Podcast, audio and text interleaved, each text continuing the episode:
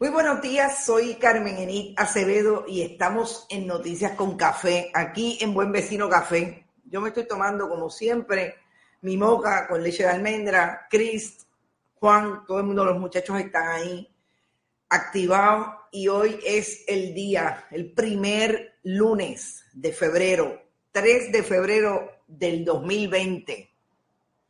Y hoy voy a empezar por un tema que no necesariamente iba a tocar, quizás debería esperar que lleguen las multitudes jabonitas por aquí, por la red, porque voy a tocar el tema de las identidades y las lecturas que tiene el mensaje que envió visual ayer y cantado también Jennifer López en ese medio tiempo del Super Bowl.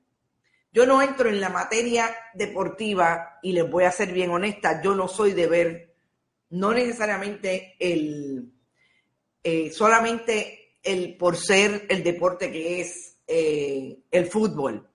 No soy regularmente de seguir los deportes, pero no puedo hablar tampoco de ese deporte porque yo desconozco totalmente la técnica.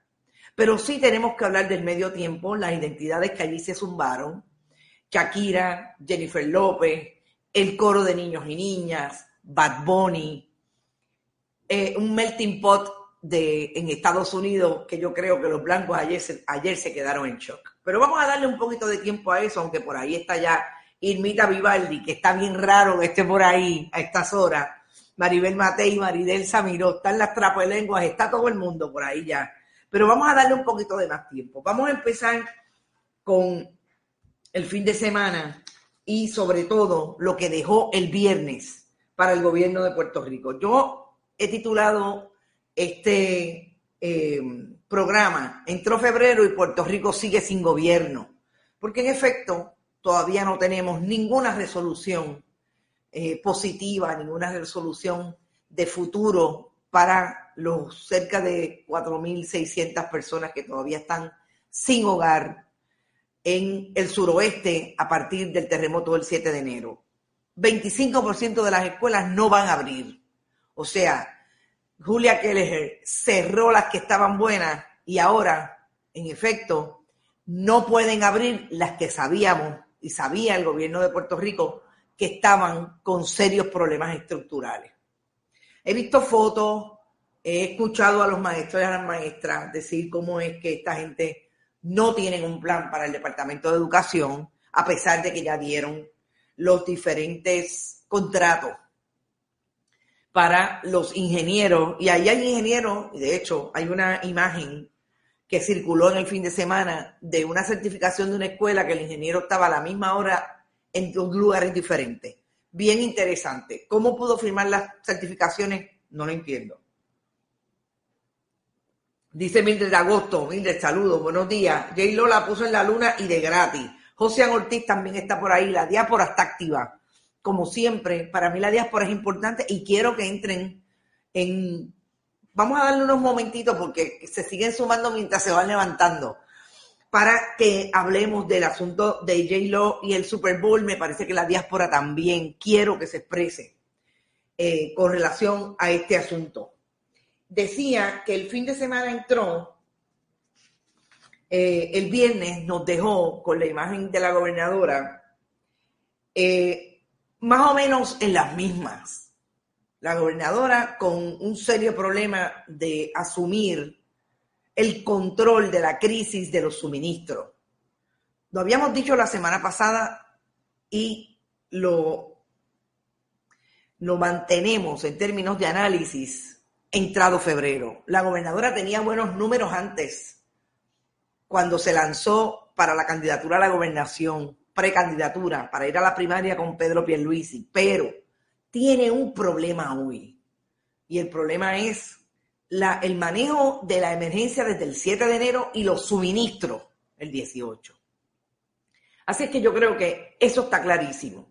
Pero el fin de semana también nos dejó con que el viernes, recuerden, que era el último día para los candidatos poner en la Comisión de Estatal de Elecciones el 50% de los endosos para ser candidato. El Partido Popular perdió al que al único contrincante que tenía Aníbal Acevedo Vilá en la comisaría residente. Y quiero entrar brevemente a esto porque me parece interesante las excusas y las justificaciones que dio José Nadal para no ser el candidato y no haber encontrado los endosos. Todavía está pendiente una eh, carta que él le enviara al presidente de la Comisión Estatal de Elecciones para que reconsidere y le dé hasta el 15 de febrero, extienda el término hasta el 15 de febrero para entregar el 50% de los endosos. Yo les había dicho a ustedes aquí hace tres semanas, antes de irme de vacaciones, que José Nadal no tenía los endosos, que tenía serios problemas, pero además de eso, que se iba de vacaciones dos semanas para Europa, para España en enero. Y ahora yo leo una historia que dice José Nadal con la boca de comer dos cosas, que había un compromiso con el grupo de trabajo de Charlie Delgado, el candidato, el aspirante a la gobernación también por el Partido Popular, y entre otros que tenían problema directo con la Comisión Estatal de Elecciones y que esa, esa operación de recoger los endosos es muy compleja. A mí me parece deshonesto no decir la verdad. Si usted se fue, usted es el candidato, usted es el que manda a su equipo de trabajo, usted es el que tiene vínculos con la otra candidatura, en este caso la de Charlie Delgado para la gobernación. Entonces irían como, eh, eran los que se agarraban de la mano como papeleta estatal. Recuerden que esa es la papeleta principal. Usted no se va de vacaciones para Europa si no tiene los endosos. Usted sabía que tenía que tener al 31 de enero el 50% de los endosos. Entonces, qué fácil es ahora echarle la culpa, culpa a un grupo de trabajo que es de otro candidato y a saberse al grupo de trabajo suyo, porque es complejo. Yo creo que uno tiene que decir la verdad. Finalmente, yo me fui de vacaciones, tomé una mala decisión. ¿Te está gustando este episodio? Hazte fan desde el botón apoyar del podcast de Nivos. Elige tu aportación y podrás escuchar este y el resto de sus episodios extra. Además, ayudarás a su productor a seguir creando contenido con la misma pasión y dedicación.